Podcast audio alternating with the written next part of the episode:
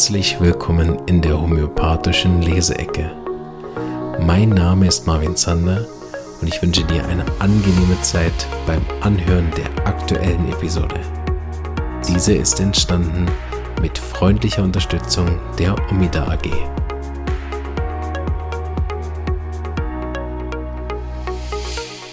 Hallo und herzlich willkommen zu einer weiteren Episode Leseecke 42. Heute mit dem Buch, was wir auch schon im Podcast hatten, Linda Johnston, Homöopathische Fallanalyse bei Kindern. Und das hat mir damals sehr gut gefallen, dass ich dachte, oh, da lesen wir nochmal rein. Und ich habe geblättert, äh, Seite 20, und da steht innerer Konflikt. Ich habe also gar, ehrlich gesagt gar nicht den Hauch einer Ahnung, worum es geht. Aber vielleicht nochmal den Untertitel, die Sankaran-Methode und weitere Ansätze.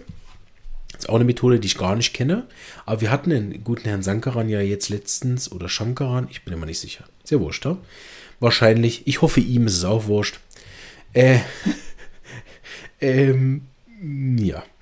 Das sind so Sachen, ne? Wenn ich nicht live wäre, könnte man auch mal rausschneiden und nochmal neu starten.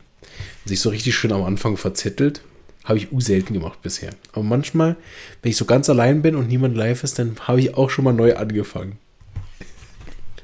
Weil ich immer denke, stellt euch vor, jemand kommt neu in den Podcast, oder? Gut, das ist eh selbst schuld, oder? Wer bei Folge, ich weiß nicht, 380 das erste Mal in den Podcast reinschaut, ne? Da sind ja dann auch so viele Insider inzwischen drin, ne? dass man denkt, was labert der Typ da? Warum kommt der nicht zum Punkt? Ist das kein Wissenspodcast? Warum lacht er die ganze Zeit? Warum macht er so Metatalk wie jetzt?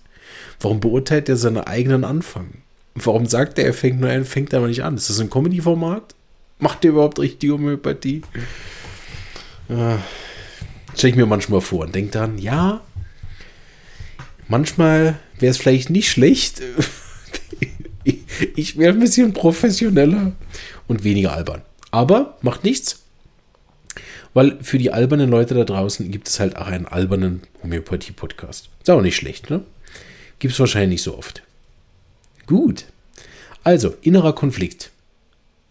3.8 Alles Leben zeigt einem dem Menschen immanenten Trieb, sich auszudrücken, zu wachsen und Neues zu entdecken. Jeder, das ist auch der Grund, warum ihr den Podcast hört. Ne? Jeder Fortschritt bringt es mit sich, dass ein Zustand der Stabilität und Vertrautheit verlassen werden muss, um eine Herausforderung und das Risiko Einzug halten. Hm, den Satz haben nie kapiert. Ah, okay, nochmal. Also jeder Fortschritt bringt es mit sich, dass ein Zustand der Stabilität verlassen werden muss und ein Risiko Einzug hält. Okay. Gibt dann so einen anderen Satz, ne? Die Komfortzone immer in Richtung Angst verlassen oder so, ne? Ja, den Satz weiß ich nicht mehr. Kaira Arcangeli, äh, sie hat das. Sie hat das mal erklärt. Ne? Dass man immer aus der Komfortzone, dort wo die größte Angst ist, dort ist auch die größte Entwicklung oder irgendwie so geht der. Ne? Aber das scheint uns ja immanent zu sein. Wage ich mal erstmal zu bezweifeln, aber vielleicht haben alle den Trieb nur gut unterdrückt. Aber ich glaube, die meisten haben ihre Komfortzone sehr gern. Trotz des häufig empfundenen Verlangens, am erfolgreichen und Vertrauten festzuhalten, ja, da kommt's, hat die Natur es nicht vorgesehen, statisch zu bleiben, sich auf seinen Lorbeeren im Status quo einzurichten. Es gibt nur Fortschritt oder Abstieg. Ne, gibt ja auch diesen Satz, ne, Beziehung wird von allein schlechter. Im Zustand der Gesundheit ist ausreichend Energie und Selbstvertrauen für die Weiterentwicklung vorhanden, um jeder denkbaren Herausforderung zu begegnen. Bei einer Krankheit jedoch kommt es zu einem Konflikt zwischen dem Festhalten am Bekannten und dem Drang nach Wachstum. Das normale entwicklungsgemäße Verlangen voranzukommen und zu erforschen wird von der Angst, die Verbindung zum sicheren Ort der Vertrautheit zu verlieren, überlagert. Wir sind hier natürlich bei Kindern, ne? Ich glaube, so macht es noch mal mehr Sinn. Stehen zu bleiben führt dann zur Stagnation und zur Behinderung der Entwicklung. In jedem Fall führt der Kampf zwischen diesen beiden gegensätzlichen Kräften in, der, in die Krankheit und zur Entwicklung von Symptomen. Hier sind mehrere Sachen drin. Ne? Da könnte, also über allein über den Absatz könnte man, glaube ich, ein, zwei Stunden lang nur reden und Beispiele geben, Coaching-Tipps geben, Situationen machen, Arzneimittelbilder diskutieren. Ne? Das würde eigentlich schon reichen. So ein großartiger Teil da ist so viel drin. Ne?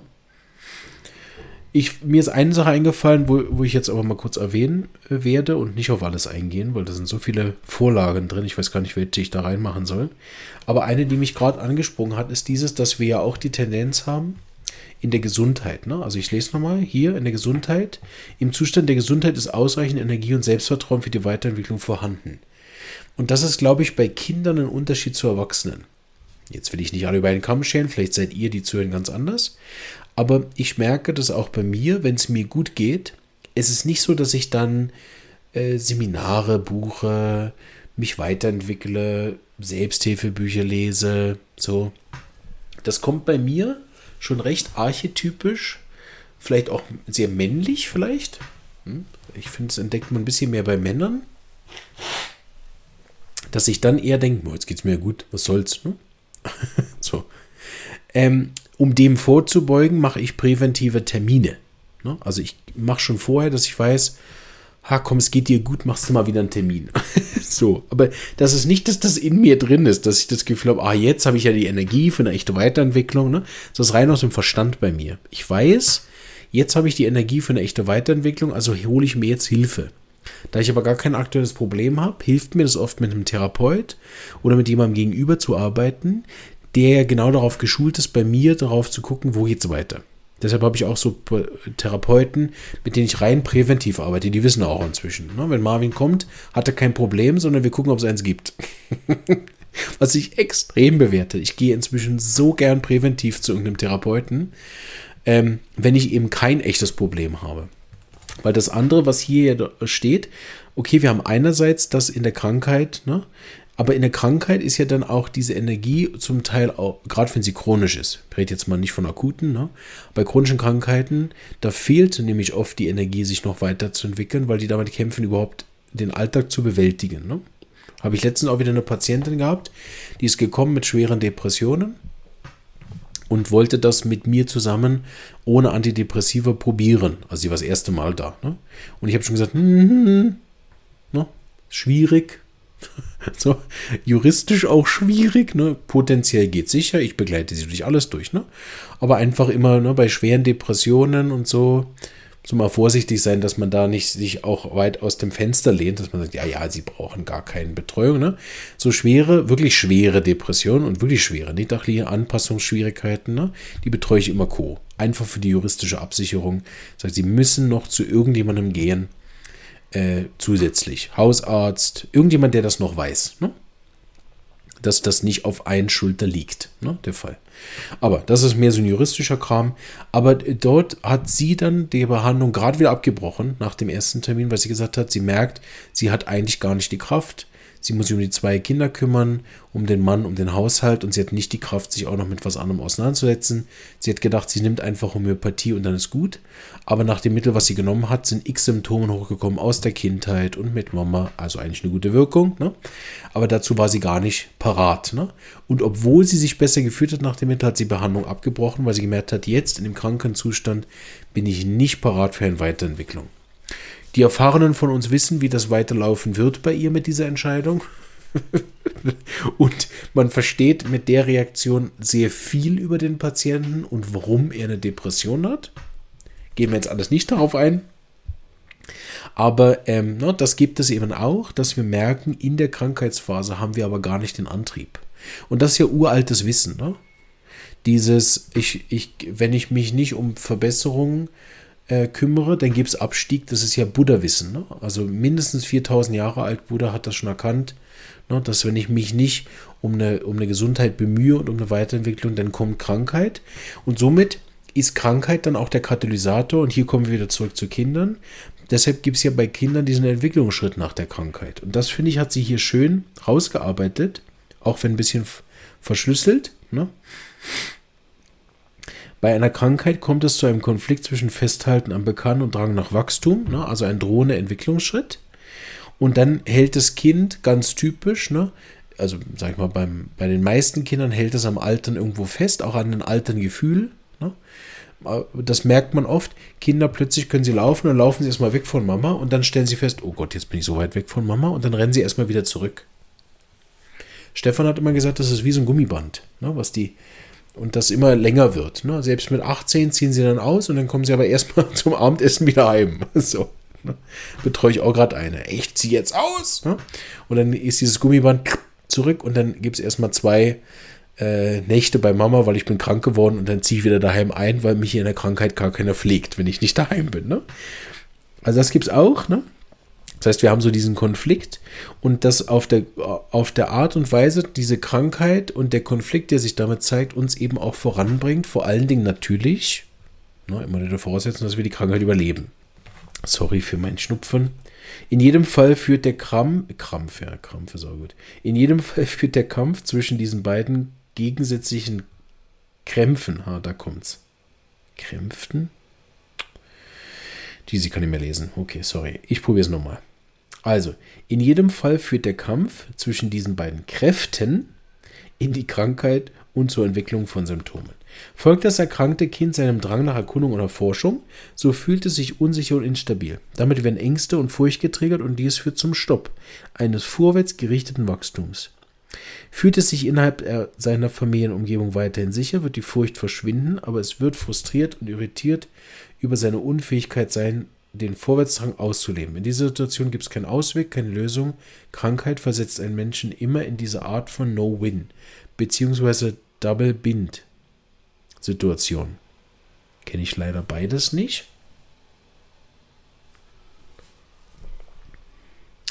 Keine vorstellbare Option ermöglicht hier den Genuss einer normalen Entwicklung. Jeder Ansatz verschafft höchstens einen Schatten von Erleichterung, dies aber versetzt mit einem hohen Maß an Nachteilen. Okay, wahrscheinlich müsste man diese Fachbegriffe jetzt kennen hier.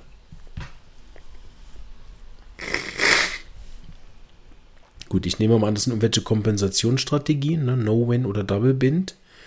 Was wahrscheinlich eine Bindungsangst, die da kommt. Und die, jeder dieser beiden Ansätze, wenn, wenn das jetzt zwei Ansätze sind, ne? verschafft höchstens einen Schatten von Erleichterung. Das heißt, es wird irgendeine Art von Kompensation sein. Dies aber versetzt mit einem hohen Maß an Nachteilen. Logisch, ne, weil es ja kompensiere und nicht wirklich voranschreite. Das ist ja das, was wir dann auch oft haben, wenn dann die Schulmedizin eingreift und diese, äh, diese Prozesse unterbindet, mit was jetzt auch immer, ne, dass man dann zwar kompensiert hat, also den Prozess äh, irgendwie unterbunden hat, jetzt mal im schlimmsten Fall. Es gibt auch das sehr wohl, dass man auch trotz homöopathischer Mittel diesen Entwicklungsschritt macht. Äh, trotz schulmedizinischer Medikamente aber auch trotz homöopathisch. Ne? Ähm, aber grundsätzlich, ne, wenn das mit irgendeinem Mittel auch homöopathisch unterbunden worden ist, dieser Schritt, ne, dann haben wir natürlich massive Nachteile hinterher und der Entwicklungsschritt steht noch bevor. Das heißt, den braucht es jetzt eh noch. Ne? Divya, Divya, Divya, Shahabra, keine Ahnung, nennt dies eine klassische Zwickmühle eine Catch-22-Situation, wie sie vom Schriftsteller Josef Heller in seinem 1961 erschienenen Buch gleichen Namens geschildert wurde. Der heutige bräuliche Begriff bezeichnet eine Situation, die geprägt ist von endlosen, sich im Kreis drehenden Diskussionen um widersprüchliche Gedanken, die zu keiner Lösung führen. Wann immer ein Kind Symptome entwickelt, wissen wir, dass sein natürlicher, ihm innewohnender Drang nach Wachstum behindert worden ist. Normal? Wann immer ein Kind Symptome entwickelt, wissen wir, dass sein natürlicher, im Innewohner Drang nach Wachstum behindert worden ist. Irgendeine gegenwirkende Kraft hat diesen Drang gestoppt und somit die Double Bind, Double Bind bzw. Catch 22 Situation kreiert. Um diese Konstellation zu verstehen, müssen wir uns fragen, welche beiden gegensätzlichen Kräfte hier im Konflikt miteinander stehen. Dadurch wird dadurch das Kind in seinem derzeitigen Entwicklungsstadium festgehalten und es ihm damit unmöglich gemacht wird, seine Entwicklung fortzusetzen. Zu klären ist hier zum einen das aktuelle Stadium seiner Entwicklung und zum anderen die spezifischen Empfindungen oder das Gefühl, das den Fortgang behindert. Die Energie eines jeden Arzneimittels beschreibt eine bestimmte Form der Zwickmühle. Ein spezifischer Fall könnte zum Beispiel nach Natriummuriaticum verlangen. Ein Mensch, der dieses Mittel benötigt, verspürt den unwiderstehlichen Drang nach einer engen und intimen Bindung an anderen Menschen, auch wenn dies bedeutet, die eigene mit der Persönlichkeit des anderen zu verschmelzen. Wäre dies die einzig treibende Kraft, so gäbe es keinen Konflikt. Der Mensch würde einen eng mit ihm verbundenen Partner finden und an ihn gebunden bleiben. Aber die gegensätzliche Kraft lässt das Dilemma entstehen. Natrium muriaticum verfügt nämlich auch über das starke Element der elendigen, ja, elendigen Enttäuschung, wenn seine Erwartungen nicht erfüllt werden, was dann zu einem Zustand misstrauischer Zurückgezogenheit und Bitterkeit führt. Die Zwickmühle besteht aus dem Drang nach einer engen Verbindung mit einem Gegenüber, geht er diese Verbindung aber ein, so wird er unausweichlich von diesem Menschen tief enttäuscht und verletzt werden.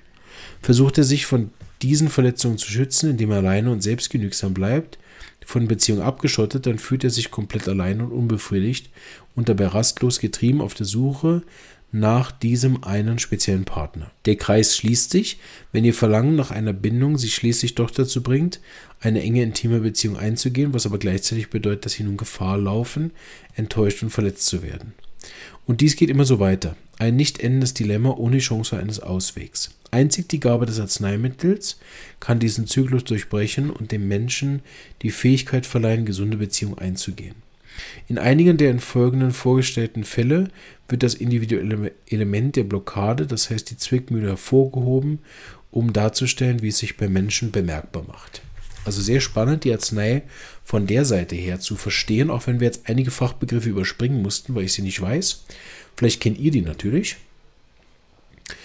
Ähm, ja, so äh, könnt ihr vielleicht noch ein, zwei Sachen mehr damit anfangen als ich jetzt. Werde es aber hinterher noch mir anschauen. No Win und Double Bind. Double Bind, wahrscheinlich von Binden, ne? Also in beide Richtungen wie stagnierende Situation. Ne? Ich bin nicht mit allem ganz einverstanden. Ich denke nicht, dass es grundsätzlich immer so ist, dass wenn der, äh, das Wachstum behindert worden ist, dass es dann Symptome gibt. Es gibt da sicher auch andere Gründe für das. Ne? Das ist jetzt sicher, wenn es aus dem inneren Konflikt herauskommt, weil wir auch wissen, nicht alle Mittel haben diese Art von von äh, Konflikt. Ne?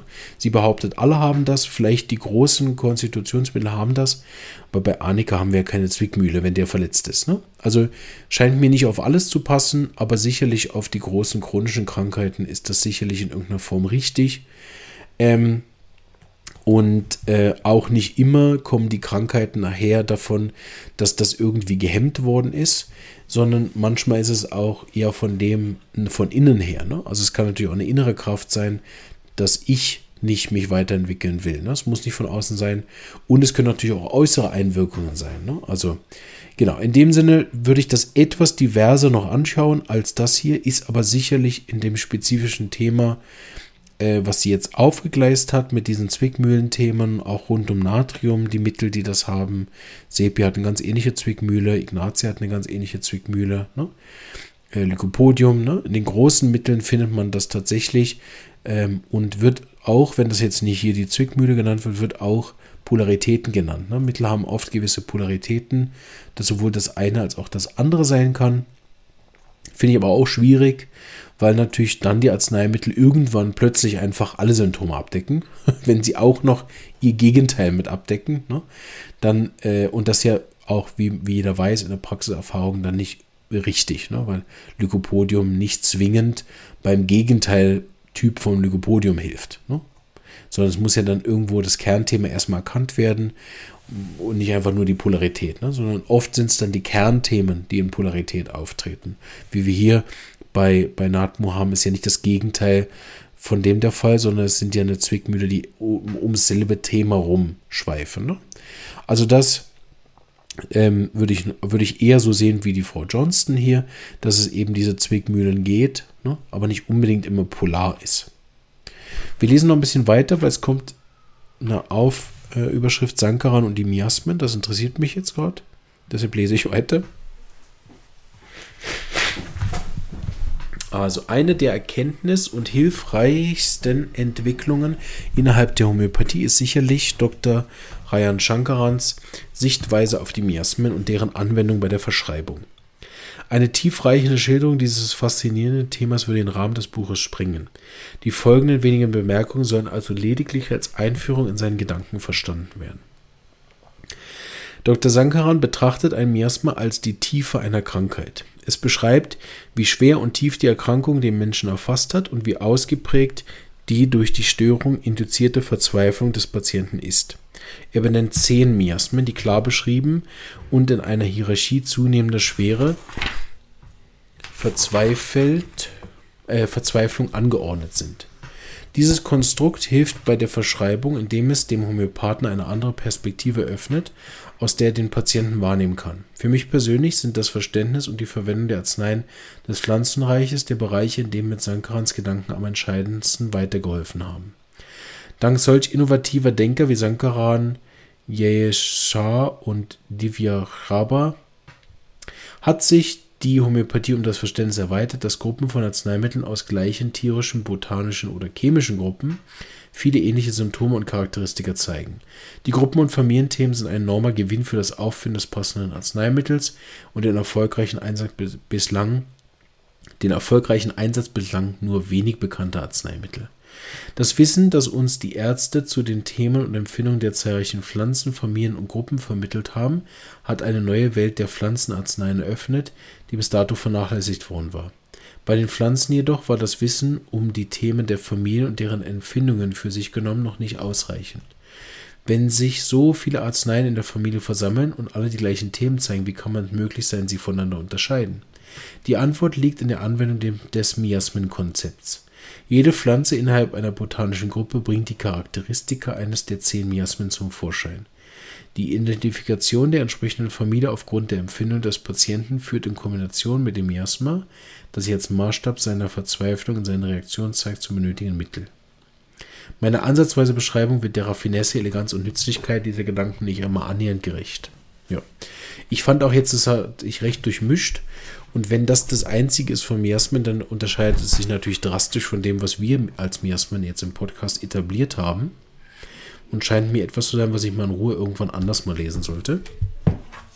Weil natürlich die, die, äh, die Art, wie Dr. Hughes die Miasmen verwendet, einfach hier nochmal, um das äh, aufzugleisen. Wir wenden es ja an, um das ähnlichste Mittel zu finden, in der Art, dass wir äh, Verläufe, ne? Verläufe von Beschwerden in Arten einteilen. Ne? Es gibt eine psychotische Art von Schnupfen oder eine psorische Art von Schnupfen. Also eine Art von Schnupfen. Ne? Ich habe jetzt zum Beispiel gerade einen psorischen Schnupfen, wässrig, fließend, reizend und man äh, merkt so, äh, so ein leichtes Krankheitsgefühl, aber es ist jetzt nicht mega schwierig. Ne? Psychotischer Schnupfen wäre Staugefühl, verstopfte Nase, gelbe Absonderung. Das ist eine Art und Weise, wie sich die Krankheit entfaltet. Und das hier ist hier was ganz anderes. Hier gibt es offensichtlich Miasmen über die Tiefe der Verzweiflung. Das ist eine ganz andere Art und Weise, äh, die Miasmen zu verwenden, wenn ich es richtig verstanden habe. Und was das jetzt wiederum dann mit den verschiedenen Familien und Pflanzenreichen zu tun hat, dass man die dann nachher in die Miasmen einteilt, ist im Prinzip auch das, was Dr. Hughes gemacht hat oder uns weitergegeben hat, nachher natürlich von Bose kennt, also er hat sie auch nie erfunden, äh, ist nachher diese Miasmen einzuteilen oder die, die Arzneien einzuteilen, wer hat typischerweise psychotische Verläufe, wer hat typischerweise syphilitische Verläufe, wer hat psorische Verläufe. Ne? Und wenn das hier in der Intensität gemeint ist, ne, haben wir eine andere Gradmesser von den äh, Miasmen, das einfach nicht sozusagen in der Breite, sondern in der Höhe. Ne? So könnte man sagen.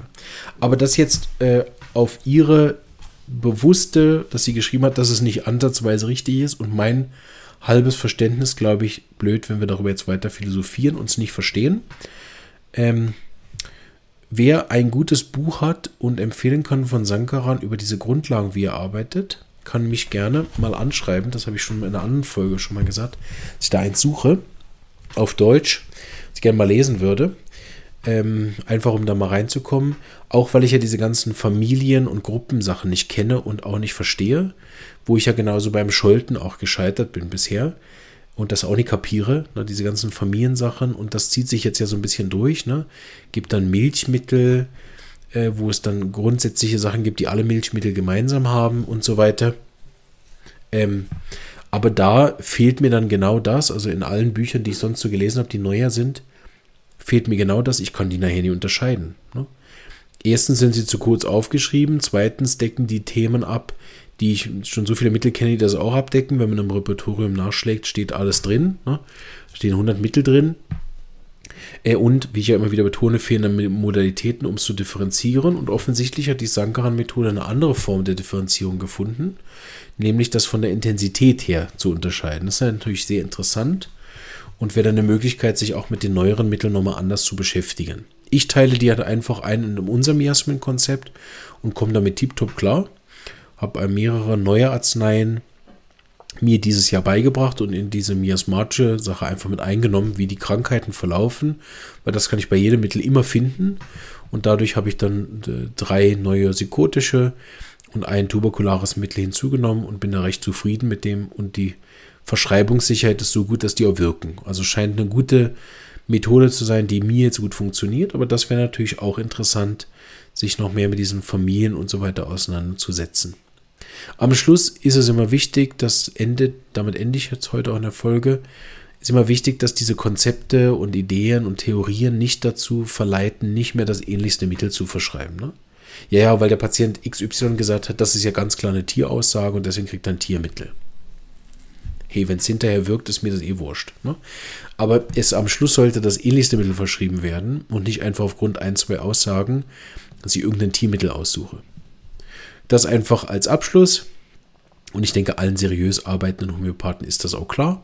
Die arbeiten 100 Pro auch genauso. Und in dem Sinne wünsche ich euch ein ganz schönes Wochenende und hoffe, euch hat diese innere Konfliktthema, was wir besprochen haben mit der Linda Johnston, gefallen.